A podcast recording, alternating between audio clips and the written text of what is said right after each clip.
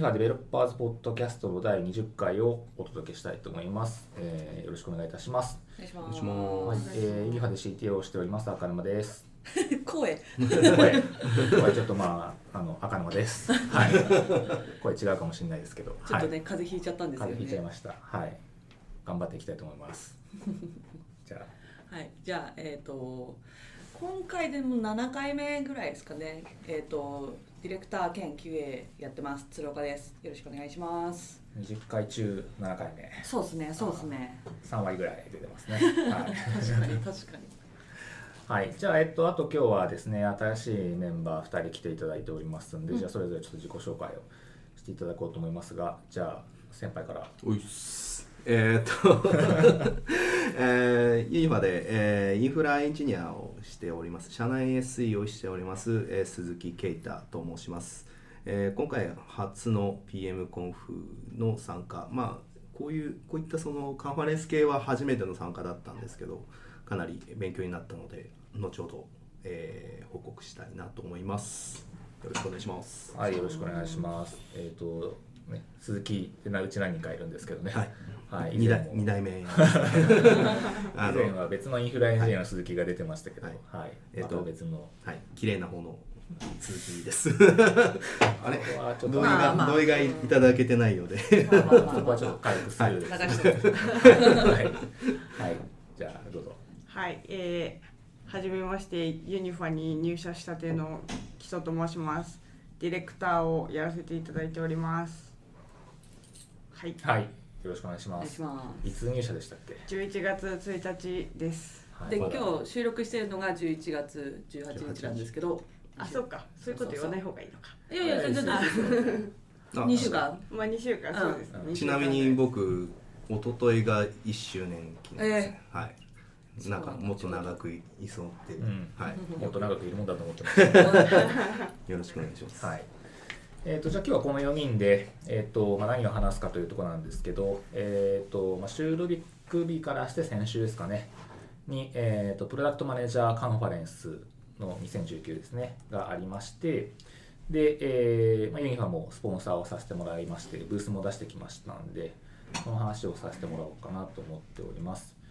でじゃあ一応まあプロダクトマネージャーカンファレンスについてまあどんなものなのかっていうところなんですけどまあじゃあここはえっ、とプロダクトマネージャー大体友達の鶴岡さんからちょ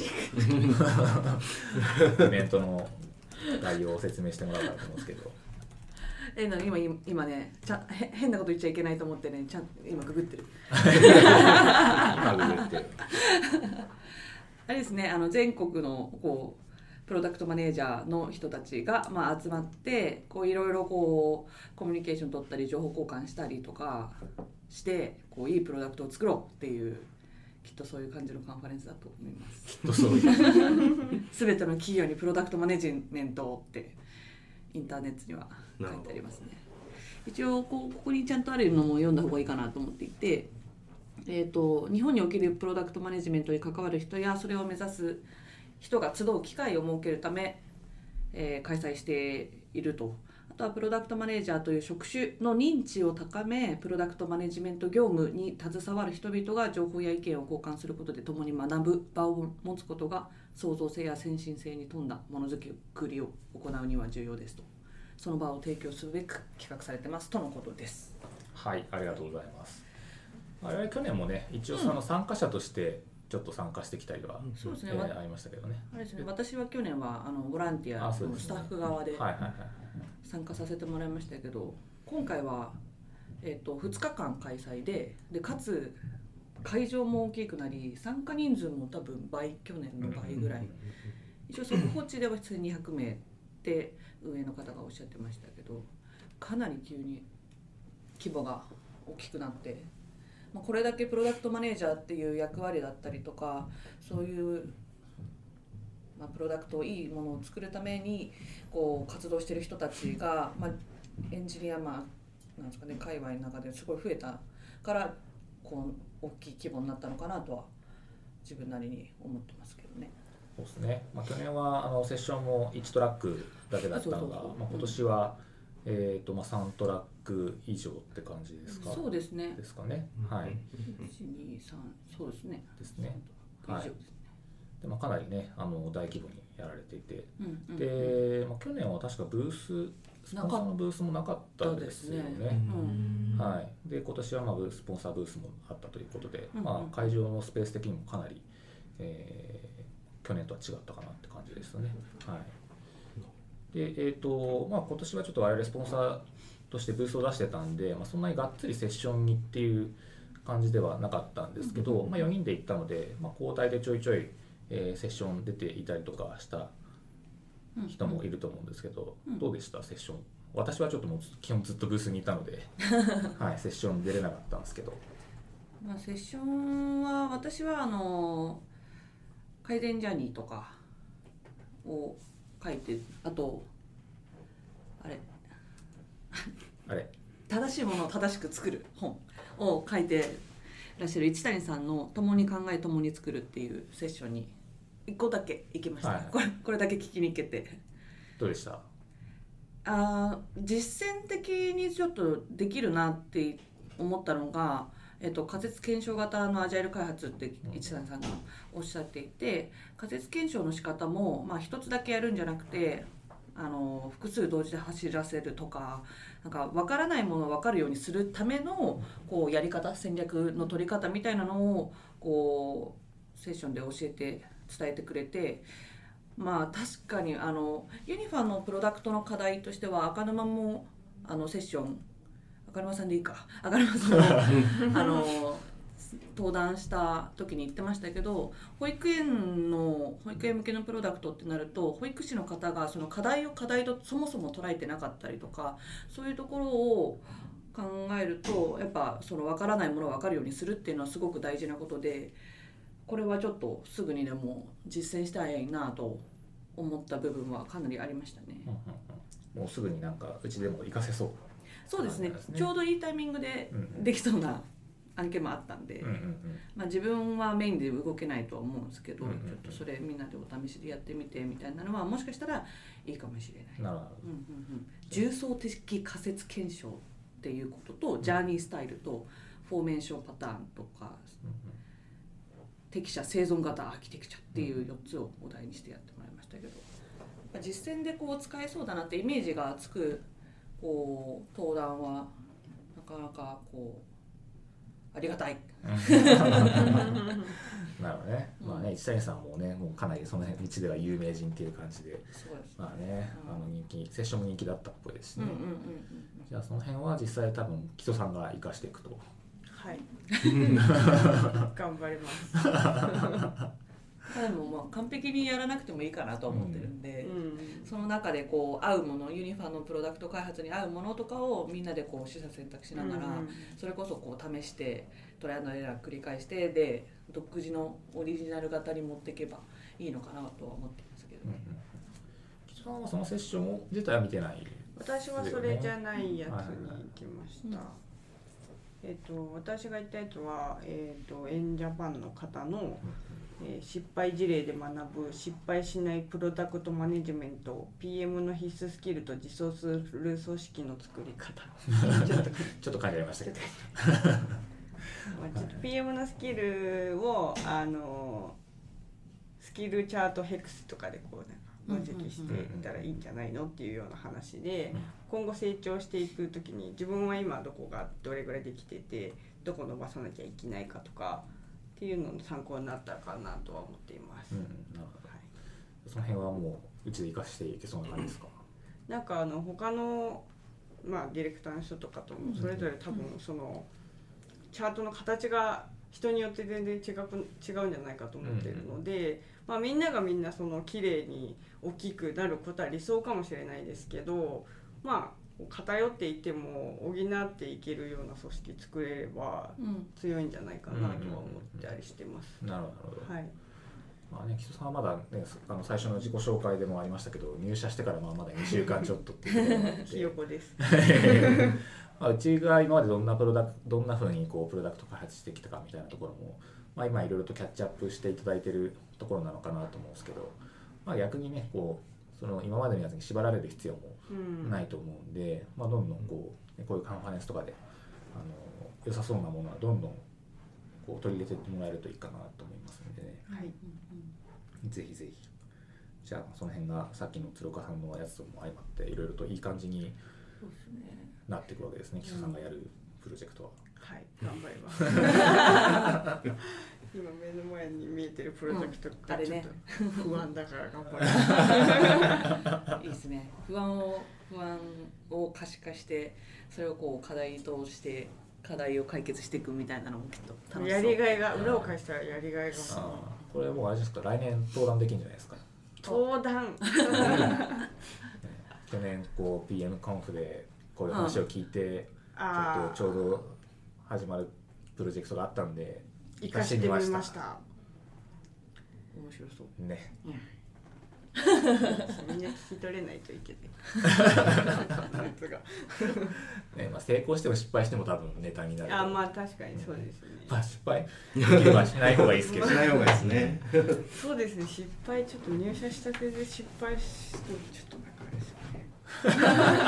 いやでも失敗は全然いいと思いますよ。一回失敗して次に活かせる失敗であれば。で失敗のこう仕方をこうなんだっけ去年の PM コンカンファレンスじゃなかったから失敗をデザインするっていう。あそうそうあのラクスルの泉さんですね。そう CTO の。そうそうそうそうそう。そうだからその失敗の仕方をうまくやらなきゃいけなくてその失敗をちゃんとデザインして失敗していい失敗はもういっぱい失敗して。うん失敗していい失敗と失敗していけない失敗というと難しいです。うんうんうん。要は致命傷になるしような失敗しちゃいけないんですよ。ねそうそうそううんだから早い段階でこう失敗してもいいうちに失敗しておくというか、うんリカバリーできれば失敗しても OK っていうことですか？うんうんなるほど。全然全部をこうね失敗も成功も分かんないまま突き進んでいっちゃうと、うん。多分一番良くないですよね。あえて狙って失敗ここら辺失敗するだろうなとこうちゃんとこう考えられるってことも大事だしそれを考えた上で失敗したら「はいはいやっぱりね うんでしょうね」っていうのもあるといいかもしれない。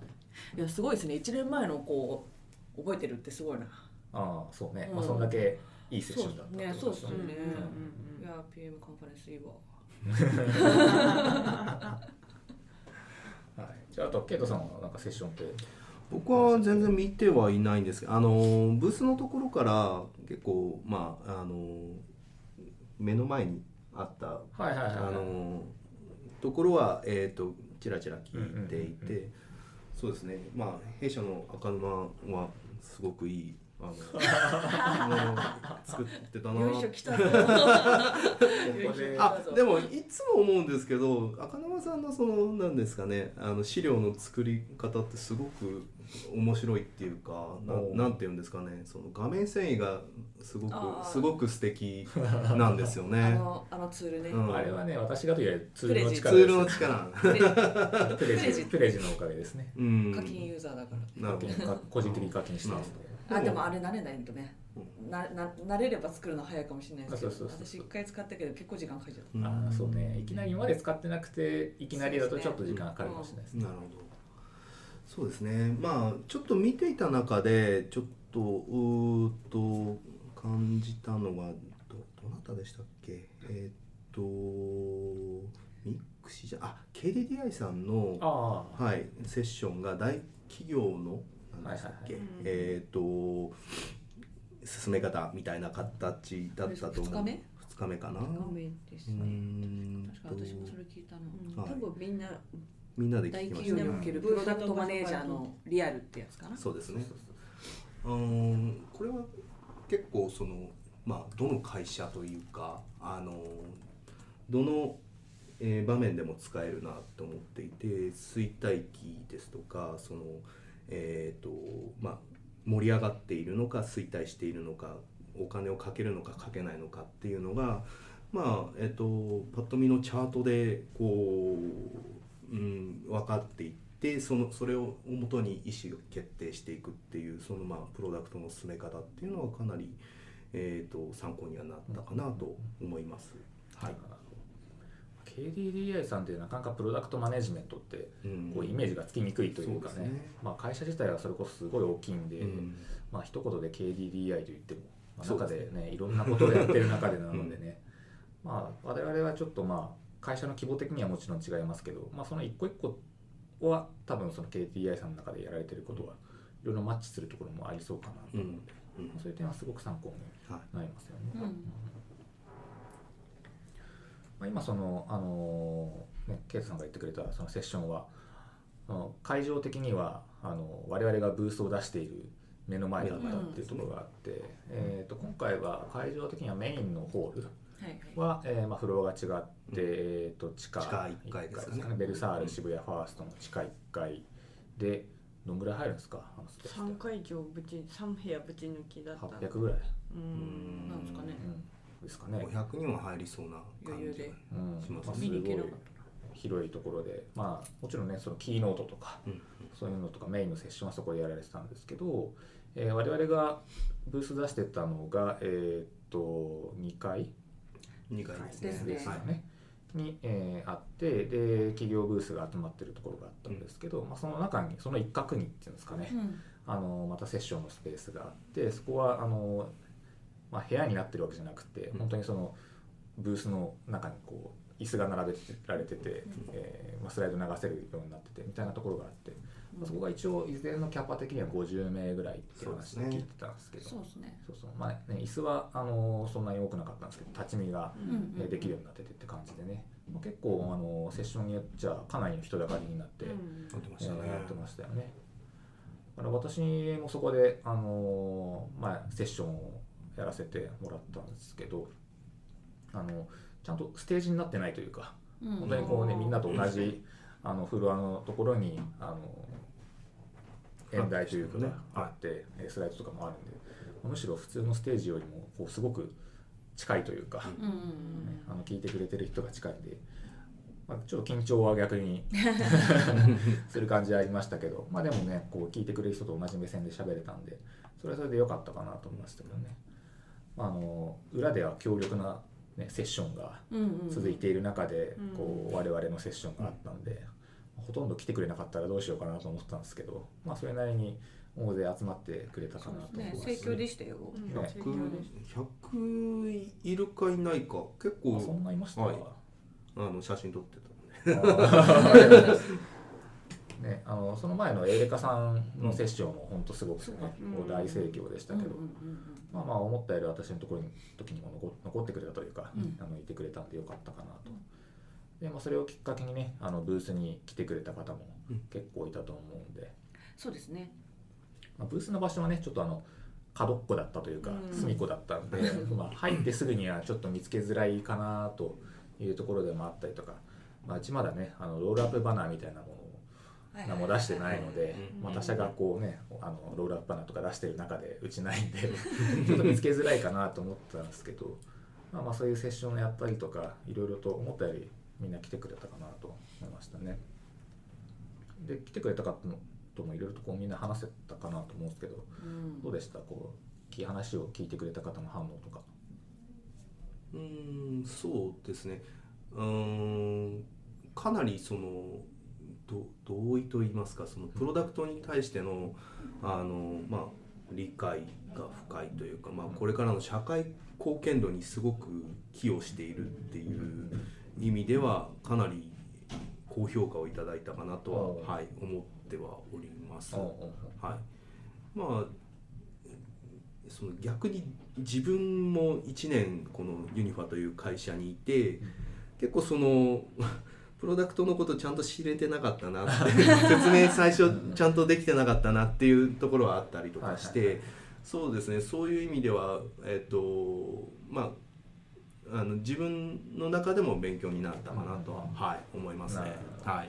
えーまあ、自分たちは会社の中でそのプロダクトについて結構会話したりとかもしますけど他社さんの人とか、まあ、全然こう普段お話をしないような方からプロダクトのそのこういうところに興味があってみたいな質問をいただいたりとか、まあ、今啓太さんが言ってくれたみたいに社会の貢献度が高いとかっていう話をしてもらえるのはすごい新鮮でしたし何よりあのテンションが上がると、うん嬉しいと。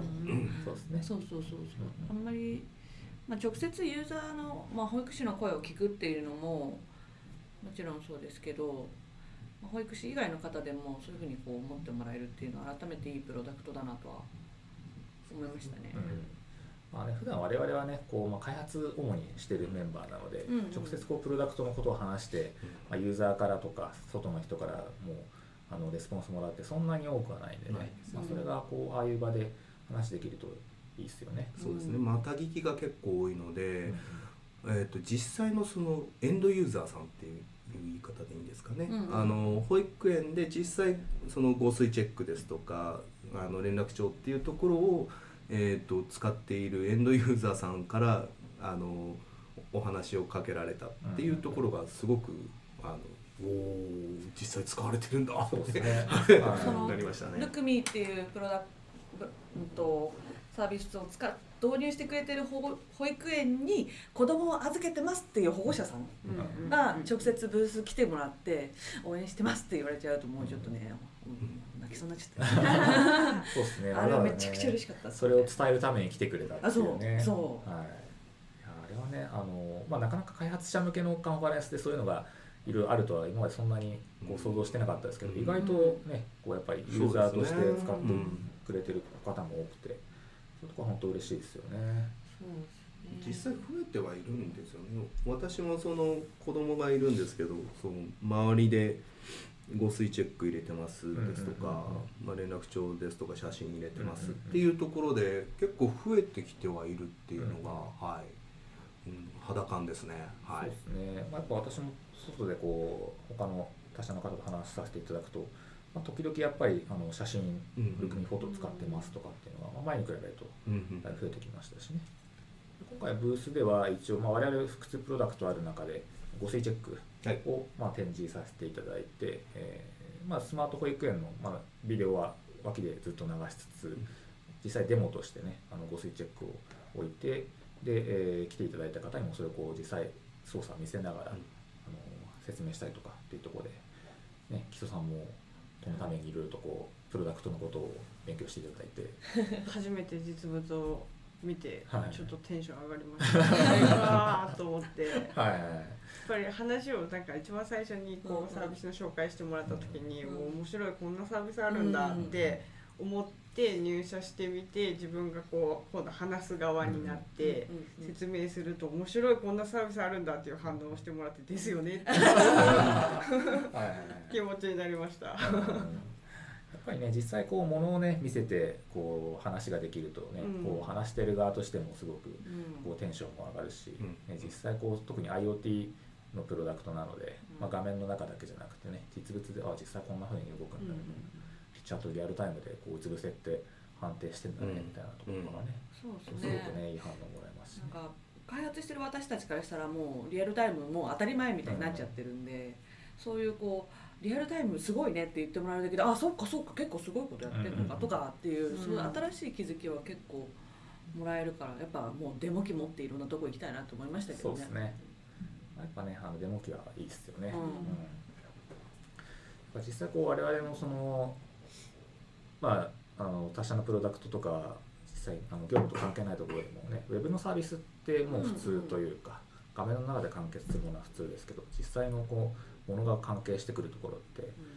まあ、そんなにまあまだねあのうん多くないですし、まあ、実際開発していく上ではいろいろ苦労がある 中ではあるので。まあそういうところがねちゃんとこう作ってる側としてもああいうところで示していけるっていうのは、まあ、すごくいいことなんじゃないかなと思いますよね。そうですねうん子供のこう命を見守るとかっていうプロダクトなんでその分その開発してる私たちの責任も重いですししっかりしたものをこうユーザーに提供しなきゃいけないって思いはうんかなり強いかなとは思いますね。うんうん。そうですね、まあ、ヘルスケアっていう中で、えーまあ、保育園の中でもね特にこうデモをしたこう水チェックなんかは結構まあ本当にケースによっちゃ命に関わるというかね、うんっていうのもある中なので、まあもちろん我々のそのプロダクトを使ったらもう完全 OK というわけではなくて、まあ、あくまで保育士の方のサポートっていうところではあるんですけど、まあ、それでねこう多少でもこう今までよりも安心とか安全っていうものが提供できるといいなと思いますし、うんあとはね保育士の方がちょっとでも楽になってくれるとはいいや本当いいかなと思いますよね。まあ、来ていあの話いただいたな方の中にもねあの、まあ、保育士の方っていうのはもちろんちょっといなかったですけども、我々のカンファレンスなんでね、あのまあ、医療業界に対してサービスを提供してますみたいなはい。方とかは結構いてやっぱいろいろとこう、まあ、課題感っていうところではねいろいろと共通の課題もあるなと思いましたけど、まあ、ご兄弟にその保育士をやってらっしゃる方がいらっしゃったりとか、身近に保育士のこう方がいらっしゃる方とかだと特に興味関心持って来ていただけたのかなは思いましたね。うんうん、そうですね。うんでいろいろこう、まあ、セッションの情報とかあの、まあ、私もセッションの資料とかもあのスライドをネットであのうん。SNS とかでも公開させてもらったんですけど、うん。まあそういうところでもこう、まあ、いろいろいい反応もらっていたりとか、うん。まあ、セッションの時のあのツイッターとかでもねあのいい反応していただいてこうツイートしてくれていたりとかがあったのでうんうんそういうところはねこうすごく我々としても嬉しいですし、うん。まあ、やっぱブース出すのはそれはそれでちょっと大変でしたけど。まあブース出してよかったかなと思いますよね、うん。まあ、地道にちょっとずつねこういったものを広めていくのはいいかなと思いますね。そうですね。まず知ってもらうっていうことが大事かなとは思います。そうですね。確か去年のそのあのープロダクトマネージャーカンファレンスのテーマがえー、と正確にはちょっと忘れちゃいましたけど、まあ、愛されるプロあそうそうダクトを作る。だった気がする。そうそうそうそうそうですね。そこでまあ私もなんかあのツイッターとかでもっと愛される保育士の方もみたいな言ってた。言ってたんですけどまあそれがちっとはうん。ねこうまあ多少なりとも近づいてはい一歩二歩ぐらいは多少は進んでるかなっていう気もしますし、確かに。そうですね。うんまあ、そういうのをねこう、まあ、地道に地道にちょっとずつねはい。やっていけるといいかなと思いますけどね。はい。まあ、もちろんねこうビジネス的なそのプロモーションとかっていうのはやりつつですけど実際こうやってね話をしていけるとまたそれとは違う良さがあると思いますうんので、ね、なのでねもう来年はいろいろと登壇もお願いします。もらえると もうみんな一斉に目をそらし始めた。鶴岡さんも今今でももうできるぐらいですそばさんはお酒入ってないと喋れない病なのか。いでいですよ。ちょろっとだちょろっとだけでいいですよ。引っ掛けて。あのバレない程度に読んでもらってですね水拳仕様ですね。ルカさんも大体プロダクトマネージャーみんな友達じゃないですか。あじゃじゃじゃじゃそんなとんでもない。友達で会場埋まっちゃう。そうそうそう。800円ぐらい塗られるんじゃないですか。あのでもいろんな方にアドバイスもらえるのはすごいあのありがたい環境かなとは思いますね。それでもう実際自分にこうないものをこういろんな人が持ってらっしゃるんで、まあ、それこそさっきのあの、えっと、スキルセットの話で、うん。その自分にないものを他のチームのメンバーが持っていてっていうのがこう力を合わせて何かできたら、うん。それはねいいものできるよねっていう感じなんで。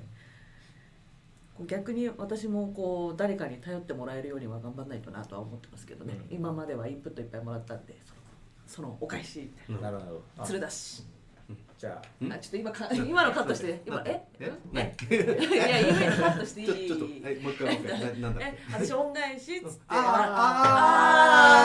あーえもうやだなるほど帰る帰る全然帰るあなるほどなるほどうんなるほどあのなるほどあのね昔話カットでお願いします昔話、はいなるほどちょっと一連しっかり残したいと思いますなるほど。あそれはもう来年登壇するっていう。じゃじゃじゃじゃじゃじゃあ。恩返しのために。もうあのタイトルでいいんじゃないですか。鶴の話あ鶴野さあいいですすね。いいですね。それいいですね。あ皆さんにインプットもらったんで。あああ全然いけま一本いけますね。いけますね。うん。あ決まりました。よかけったら。検討します。申し込み増えますよ。それあいいですね。持って帰って検討します。これはメインホールでやらないといけないですあセッション名は重要ですから。ほら 話戻すぞ じゃあね。こう来年の登壇も決まったというところでね。まあでも実際ねこうプロダクトマネージャーってまあまだ比較的新しい職種というか。そうですね。うん、まあねいろんな会社で、まあ、プロダクトマネージャーって言ってもやってることは結構違うかもしれないですし、まあ、あとはプロダクトマネージャーと言ってなくても、まあ、やってることは実質プロダクトマネージャーだよねみたいな人もいると思うし、まあ、結構いろんなねこう人が悩んでる領域でもあるのかなと思うんですよね。そうですね。ねあの人によって状況も全然違うしあの進め方も違うと思うので、うんうん。まあ、そういったところが、まあ、いろんな他社事例を聞けるっていうのはねすごくいいかなと思いますよね。うん。ありがたいですうん。ねあの自分が聞いたセッションの人が、うん。あの自分の居場所は自分で作るとああなるほど。言ってたので多分まあプロダクトマネージャーというのがそこまでこうかっちり定義されてないっうんうんうん。てことなのかなっては思うんですけど、私たちディレクターもそんなにこうかっちり決まったわけ決まった仕事をするわけではなかったりとかプロジェクトによって働き方が違かったりスクラムマスターやってたりとか PO みたいなことをやってたりとかもするんで全然そのプロジェクトにこう合った形というかそのプロジェクトで何をこう達成したいのかっていう目的に合わせてこうみんなのそのチームの個々の人たちが考えて役割見つけていけばいい話なのかなは思いますね。私も今最近何やってるか分かんないし自分。も あんまりこうディレクターとかっていうのを肩書きはあんま気にしてはいないですね。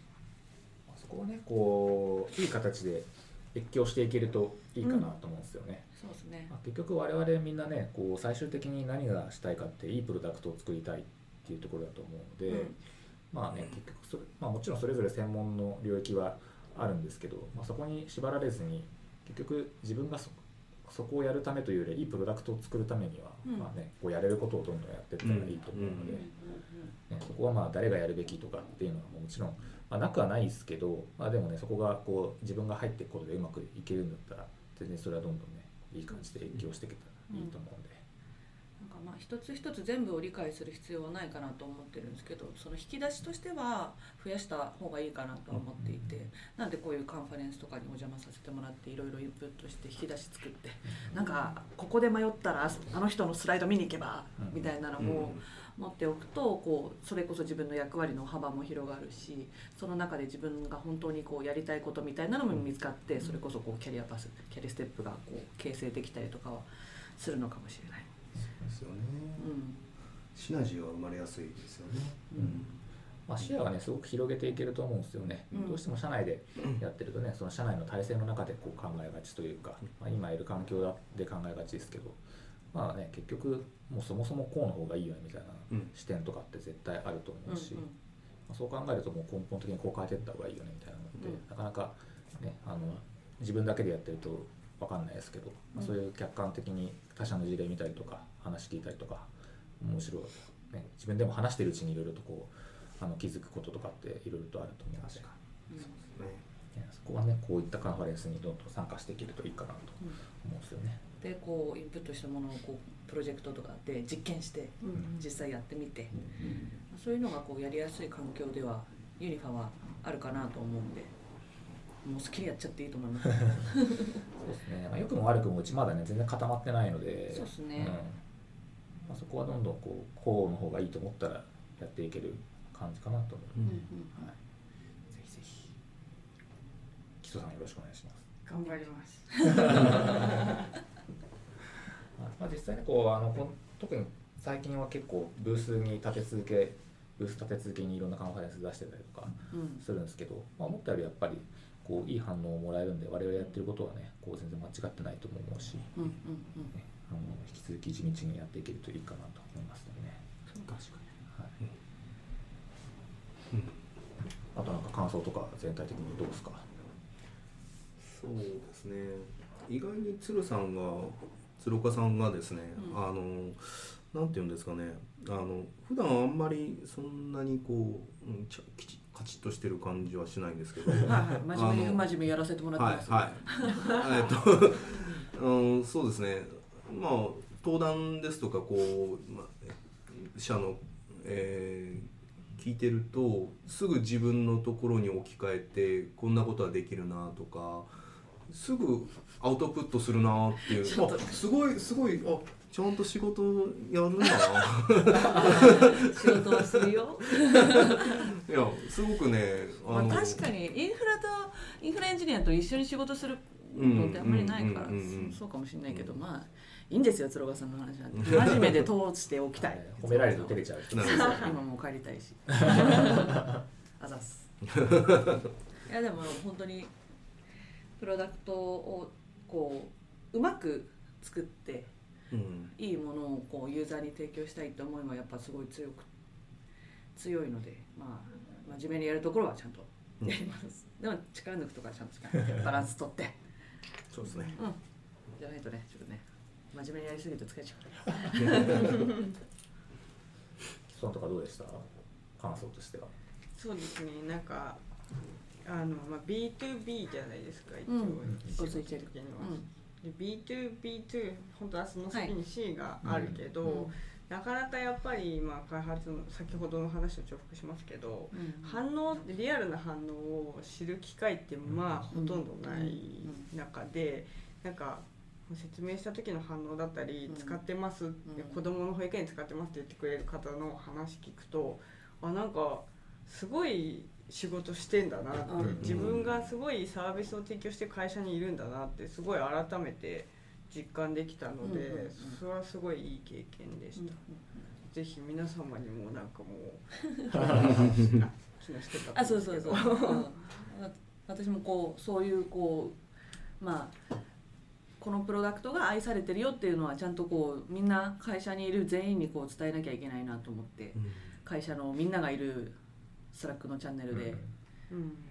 こうユーザーがユーザーさんが直接来てくれたよとかリアクション良かったよとか、やっぱいいプロダクトだねうちら。でまあ午睡チェックだけじゃなくて他にもこういくつかプロダクトありますけどこう全部のプロダクトがいいプロダクトだと思って、かなり自信を持ってそれは言えるので改めて今みんなしんどいけど 頑張ろうねって言ったところでしたね、まあ、そういうの気づ気づけるのはやっぱ他の人いろんな人と喋ってリアクションもらってなのでブース出すって本当にいいなと思いました、そうですね、まあ、やっぱ私もこう、まあ、面接とかうん。あの結構登壇とか、うん。あのブース出すとかもう毎回こうね自社のサービスのこと喋ってるわけですよ、うんうんうん。面接なんか多い時1日3個うん3個ぐらいとかしてるわけですよ、そうするとこうなんかこう喋ってるとこうだんだん自分でもこうさらにこううん。いいものと思えてくるというか、ね、こう実際ね木曽さんもこう説明をしてもらうと、ね、だいぶ、まあ、さっき言ってもらったようにすごくこう自社プロダクトに対してのこうん。う愛着だったり自信だったりとかって絶対出てくると思うんでねそういうとこう言葉はだんだん形になっていくっていうところがあると思うので、そうですね。噛み砕いて自分の言葉にできるっていうかその自分の思いとして伝えることができるっていうのは結構そうそうそう。大きかったなっていうのは思いますね。まあまあ、ふーんって思ってるだけだとなかなかね、うんうんまあ、なんとなく大体分かってるけどっていうのとちゃんとこう自分の言葉でうんあの説明できるっていうのはねまただいぶちょっと違うと思うんでね、じゃあ今度はこう新しく入った方にブース行ってもらいますか。あ全然ありだと思いますね、それ。あでも私も行きたいな。ね。行きたくなせてもらってうん。すごいいい経験したなと思うんですけど、うんうんなんか申し訳ないなってあるんですよね。入ったばっかりで役にうんまあ仕事であんま戦力になってないから、まあ、勉強がてらと思って行かせてもらいましたけど結構一番美味しいとこもらってんじゃないかっていう気が してて。美味しいですね。ないやでもそれは多分みんなか経験するうん。した方がいいことかもしれないですね。した方がいいと思いますね。じゃあ次は鶴岡さんと誰か新しい人セットで行ってもらうと。